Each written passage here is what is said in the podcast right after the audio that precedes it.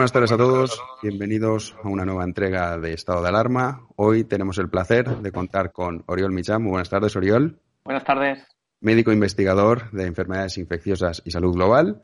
Y también tenemos la suerte de contar con Stanislao Nistal, que es virólogo molecular y además dirige un laboratorio de inmunidad innata. Muy buenas tardes, Stanislao. Buenas tardes, Jano. Pues para empezar, si te parece, vamos a comenzar con Oriol sobre esta gran pregunta que todos nos estamos haciendo, que es cuántos son los casos reales que hay en España. Es evidente que nosotros no conocemos los casos reales, no solo en España, sino en ningún país del mundo, pero hay informes como el del Imperial College que dicen que estamos en torno, pues entre un 5 y un 15% de la población infectada real. Eh, ¿Cómo podemos nosotros saber qué porcentaje real de la población española está infectada? Eh, es difícil y hay diferentes estimaciones en base a diferentes metodologías matemáticas. Ah, hay informes que dan una cifra de 2 millones hasta el máximo de 7 millones. Cualquier caso, parece que sería en torno a un 10, 15, incluso hasta el 20% de la población. Por tanto, lo que se habría informado solo sería la punta del iceberg, aquellos casos más graves o los que han sido hospitalizados y habría una gran parte de la población que habría pasado la infección de forma asintomática o, con síntomas leves. En cualquier caso, eh, la respuesta solo la tendremos cuando hagamos estudios de prevalencia. Estos estudios se pueden hacer mediante test serológicos porque el ser humano, al estar en contacto con el virus, desarrollamos eh, inmunoglobulinas anticuerpos contra este virus y podremos determinar cuál es la proporción exacta. Eh, de todas formas, es son noticias buenas que haya gran parte de la población, o al menos un 20% de la población que ya haya pasado el virus, porque pensamos que esto puede conferir una protección y que por tanto esto sería gente que ya no estaría a riesgo de volver a contraer la infección. Si tal vez eh, Stanislao me podrá corregir. Pregunta sobre eso que decía Oriol, estos test rápidos que, comentabas. Eh, yo hay mucha gente que tenemos la duda de decir los PCR, que digamos que son para detectar que tú tienes efectivamente el coronavirus, y luego están los test rápidos, que son los que detectan si has generado anticuerpos, es decir, que has tenido el coronavirus. No sé si es así, corrígeme si me equivoco. Sí, bueno, ahí em, eh, ha habido tres test en, juego durante todos estos días.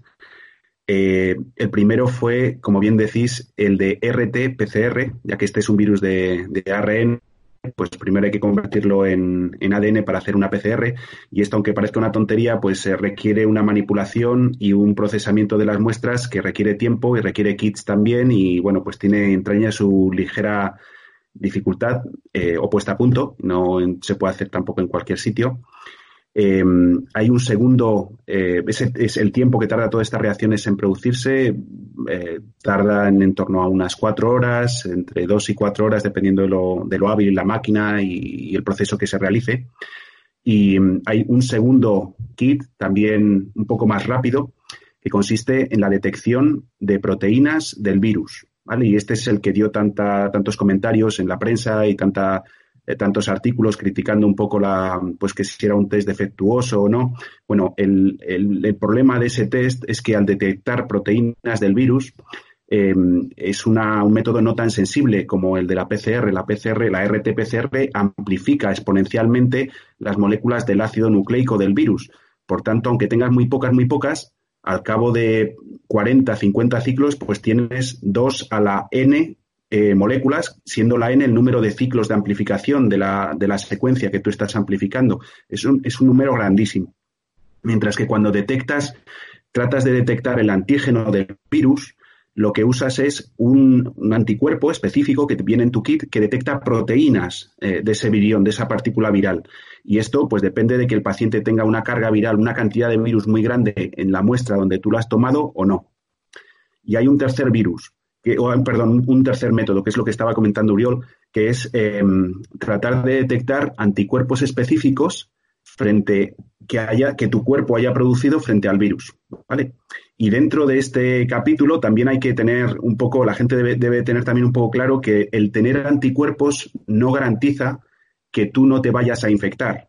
Puedes tener anticuerpos, pero esos anticuerpos pueden no neutralizar al virus, pueden pegarse a ese virus y no ser capaz de prevenir que ese virus entre en las células de tu cuerpo. ¿Vale? Eh, seguramente el que tengas anticuerpos indica que tú has eh, pasado el virus y que tienes cierta inmunidad al virus. Eh, o sea, ya vas con algo de aprendizaje, pero no te garantiza al 100%. Es necesario un, o sería necesario un segundo o un tercer ensayo, si queréis luego hablamos de él, para ver qué nivel de anticuerpos tienes y cuánto de esos anticuerpos que tienes son capaces de bloquear la entrada del virus. Entonces, todo esto tiene su complejidad también. Sí, porque volviendo un poco, Oriol, lo que comentábamos del tema de los asintomáticos, hay muchos informes, pero digamos que si hacemos la medida de esos informes que leemos, en las pruebas o en esos análisis que se han hecho, entre un 50 y un 60% de las personas que han dado positivo han resultado ser asintomáticos. Teniendo en cuenta que si nosotros queremos levantar el confinamiento eh, a principios de mayo, pasado el puente de mayo, eso es tremendamente peligroso. O sea, ¿cómo podemos nosotros combatir eso? Bueno, mm, respondo brevemente. Básicamente, para poder levantar un confinamiento eh, hay un indicador básico y es que eh, ya no haya una saturación en las UCIs, pero también que tengamos la capacidad de mitigar el virus, es decir, controlarlo y mantenerlo a raya cuando vuelva a haber circulación de personas por la calle. Es decir, el día 13 de abril, si se abren las puertas de las casas y la gente se vuelve a encontrar todo el mundo en el metro y hay, virus presente, eso sería terrible. ¿Por qué? Porque el virus continúa siendo igual de infeccioso, transmisible y los eventos de contacto pues, harán que incremente la curva de nuevo. Entonces, ¿qué es lo que se puede hacer? Dos cosas. Primera, disminuir el número de contactos y eso se haría con un eh, desconfinamiento secuencial. Es decir, que no todo el mundo salga a la calle a la vez. Eso se puede hacer de forma eh, mediante desconfinamientos asincrónicos, por ejemplo, algunos oficios o algunos, algunos pueblos, algunos núcleos urbanos eh, salen antes y otros después, según se pueda priorizar, pero también hay otra forma de hacerlo y es con un decalaje, que haya alguna gente que trabaje lunes, miércoles y viernes y otra que trabaje martes y jueves y sábados. Ah, hay diferentes maneras, pero al final lo que intentamos es que ah, en las oficinas solo haya la mitad de las personas y entonces eh, disminuya el número de contactos. La otra estrategia que es básica para poder hacer un desconfinamiento es que tengamos la capacidad de detectar todos los casos. Es decir, el caso es la persona infecciosa que puede transmitir la infección a otras personas y ese necesitamos detectarlo muy pronto para recomendarle que haga un aislamiento de 14 días y no infecte a otras personas. Pues por tal de poder identificar ese caso, lo primero que hace falta es tener una sospecha, es decir, que cuando llegues al trabajo haya alguien que te mira la temperatura o te pregunte con un pequeño cuestionario si has tenido tos o dolor de garganta. ¿eh? Si respondes que sí, entonces hay que tener la capacidad de hacerte una prueba diagnóstica, ya sea en el centro de atención primario o en la farmacia, donde sea. Esta prueba diagnóstica tiene que ser una prueba que encuentre la infección aguda. Y es el primer tipo de pruebas que nos comentaba Stanislao, o bien una PCR, que se recoge un algodoncito de la nariz, se envía al laboratorio y en dos días te envían un SMS y te dicen, pues usted es positivo, quédese en casa. O bien incluso hay esta prueba de la proteína o del antígeno, que se hace en 15 minutos y que para mejorar la lectura, el ojo humano a veces no es capaz de ver la línea, pero hay maquinitas que te hacen una lectura y que incrementa la sensibilidad. Estos antígenos, este pequeño lector se podría colocar en, hospitales comarcales, por ejemplo, que no tuvieran la máquina grande de la PCR, se podría colocar en residencias. Lo que pretende en cualquier caso es una detección muy rápida y muy precoz de los casos, y ah, que estos no sufran la infección. No es el test que ha anunciado hoy el gobierno, día 6 de abril, que han importado un millón, que es el test serológico. Esa prueba no sirve para detectar los casos agudos. Pero mucha gente se pregunta y dice, si yo, por ejemplo, me hacen el test rápido, efectivamente, tengo anticuerpos contra el coronavirus, pero si no me hacen la otra prueba, ¿cómo sé si ese virus está todavía presente en mi sistema o no? Bueno, en la técnica de RT-PCR lo de que detecta es material génico del virus en tu cuerpo. No detecta necesariamente un virus que esté replicándose, sino el ácido nucleico de ese virus. Y esto es importante, porque durante los primeros días, cuando nos infectamos, estamos eh, produciendo virus a una cantidad muy alta, lo estamos secretando a través de nuestra saliva, pero a medida que nos vamos curando y pasamos la enfermedad, podemos seguir teniendo Em, restos del virus en nuestro cuerpo que pueden ser detectados mediante esta técnica de RT-PCR. ¿vale? Em, y esto puede permanecer en nuestro cuerpo durante varias semanas. Em, hay personas que eh, no eliminan completamente el virus y parece que se pueden volver, puede que tengan algún reservorio, todavía no se conoce bien, y hay otras personas que se pueden reinfectar. ¿vale? Que no tengan, no haya generado una buena inmunidad frente al virus, eh, o, sea muy, eh, muy baja o, haya bajado y se vuelvan a reinfectar. Eso es lo que mide la RT-PCR. No necesariamente tú estás produciendo virus cuando, cuando eres positivo frente en una, una prueba de RT-PCR. Y pasados unos cuantos días, lo que sí que vas a hacer es a seroconvertirte. Tu cuerpo ha visto el virus y al cabo de pues una semana aproximadamente, 10 días, tienes anticuerpos en tu cuerpo frente a ese virus.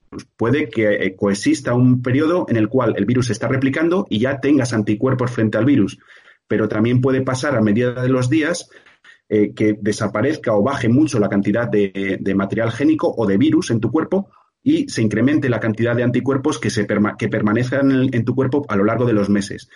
Si vienes, si has pasado la enfermedad hace dos, tres meses eh, o, incluso, bueno, puede, puede durar mucho tiempo, eh, vas a tener, vas a estar ser convertido, vas a dar positivo a esas pruebas eh, que, te, que, te, que, te, miran el, el, que tú hayas pasado el virus. No sabes que, eso no te dice si lo estás sufriendo o no, simplemente que tienes anticuerpos, que lo has pasado. no sé si he respondido a tu, a tu pregunta, Jano. Sí, sí, sí, sí, yo creo que está claro. O sea, que o sea, lo que no podremos saber hasta qué punto es que aunque tú des, dices, vale, porque vamos a ver, lo que todos los gobiernos se plantean un poco ahora, viendo la línea del Reino Unido, Alemania y demás, lo que quieren hacer es una especie de certificados de inmunidad para que la gente pueda funcionar. Pero claro, tú vas a ser inmune, pero no sabes hasta qué, hasta qué punto vas a serlo. Claro. ¿Y habría alguna forma de poder saber si tú de verdad eres inmune, digamos, al 100% o al 90%, saber un poco qué porcentaje de inmunidad tienes? ¿Se podría saber eso, Stanislao? Sí, hay algún ensayo que te permite hacer eso. Se llaman ensayos de microneutralización. ¿Sería viable hacer, digamos, todo este conjunto de pruebas para la inmensa mayoría de la población para tener más seguridad en el sentido de decir, vale, yo soy inmune, pero saber hasta qué punto de verdad soy inmune? Bueno, desde un punto de vista de salud pública, eh, tal vez no es necesario llegar hasta este nivel de detalle. Lo fundamental desde un punto de salud pública es poder detectar a los casos pronto y a los contactos de esos casos. Eh, la estrategia de detectar qué personas son inmunes o no son inmunes es ya información adicional. Eh, es un lujo prácticamente. Entonces, ¿por qué necesitamos hacer, tener esta información? Básicamente porque por ejemplo, una persona que es positiva en un test rápido serológico es que ha estado en contacto con el virus y ha desarrollado estos anticuerpos, que existe una probabilidad de que confieran eh, una protección.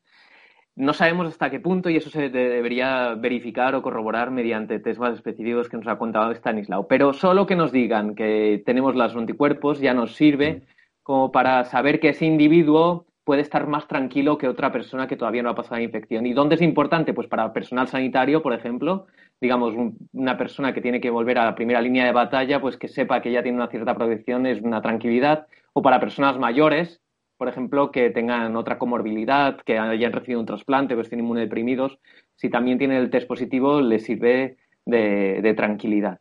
En cualquier caso, eh, probablemente eh, no tiene una utilidad a nivel poblacional eh, como para tomar decisiones al detalle de la prueba microbiológica que comentaba Stanislao.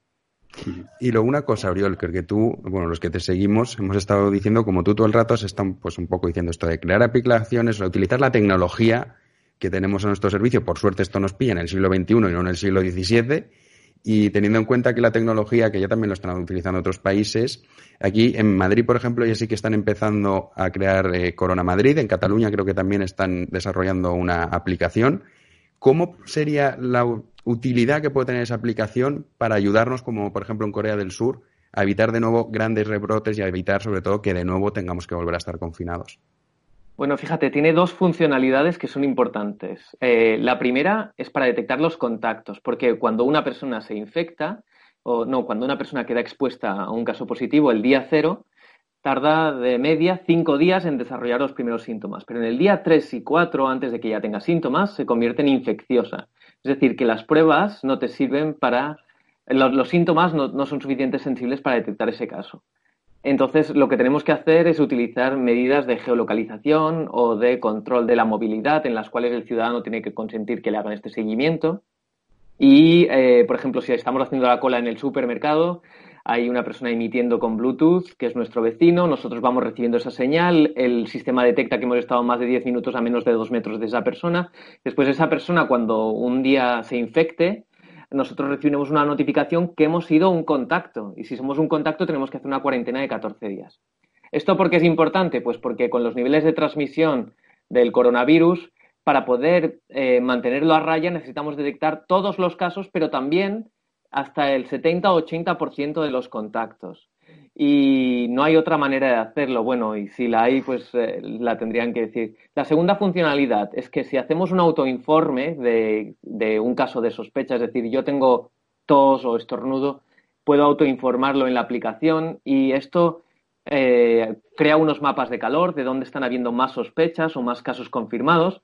Y si detectamos que hay un pueblo o una zona urbana con un incremento eh, peligroso del número de casos, podemos decretar un confinamiento parcial o un confinamiento restringido, focalizado solo para aquella región y, por tanto, controlar la situación mucho antes de que eh, requiera medidas mayores o a mayor escala.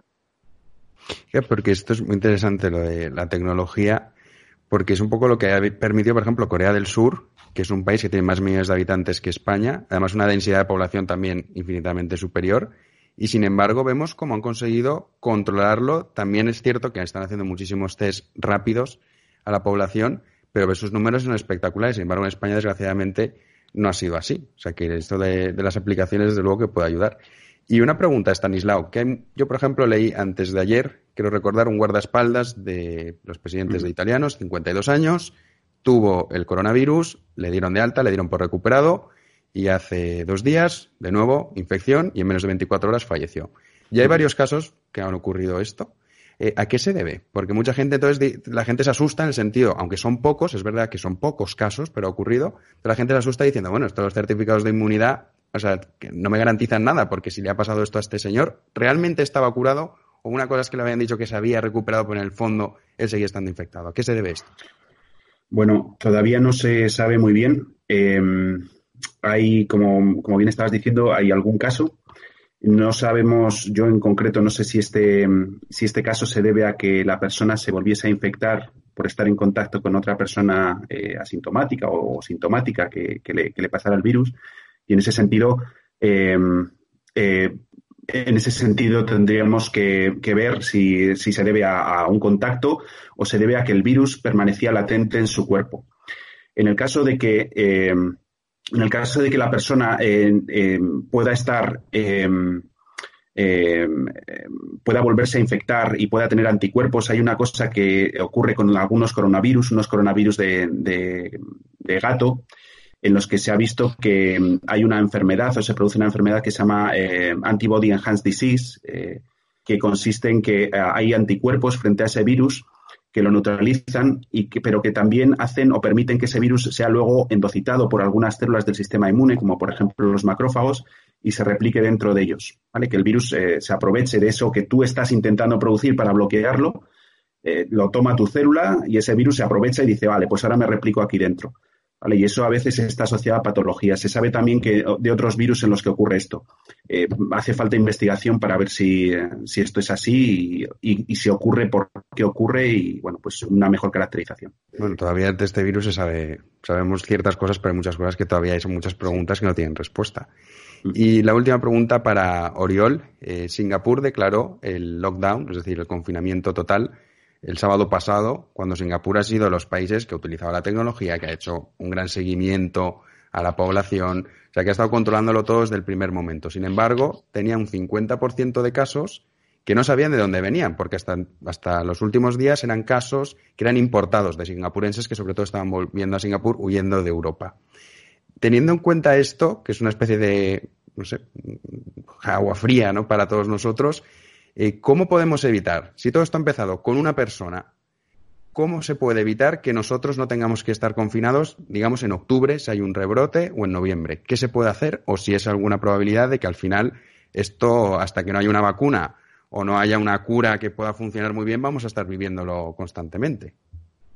Bueno, creo que te has respondido tú mismo, es decir, fundamentalmente el virus continúa estando ahí fuera, la población continúa mayoritariamente sin ser inmune, aproximadamente el 85% de las personas, la transmisión del virus continúa siendo alta y, y, las personas son infecciosas durante más de 14 días y por tanto lo que tenemos que intentar los próximos meses, 6, 12 meses, es aplanar el número de contagios a la espera de que llegue una solución permanente. El ejemplo de Singapur es muy claro, ellos han hecho las cosas muy bien. Fundamentalmente han hecho esta búsqueda de casos con pruebas para detectar infecciones agudas y la búsqueda de contactos con telefonía móvil. Hay un tercer elemento que es el control de los casos importados mediante controles en aeropuertos. Es decir, a cualquier persona que venga de turismo a nuestro país se le tiene que aplicar las mismas medidas que se nos está aplicando a nosotros, porque si no ellos van a ser los diseminadores. Y ah, con el control mediante medidas no farmacológicas de confinamiento on and off.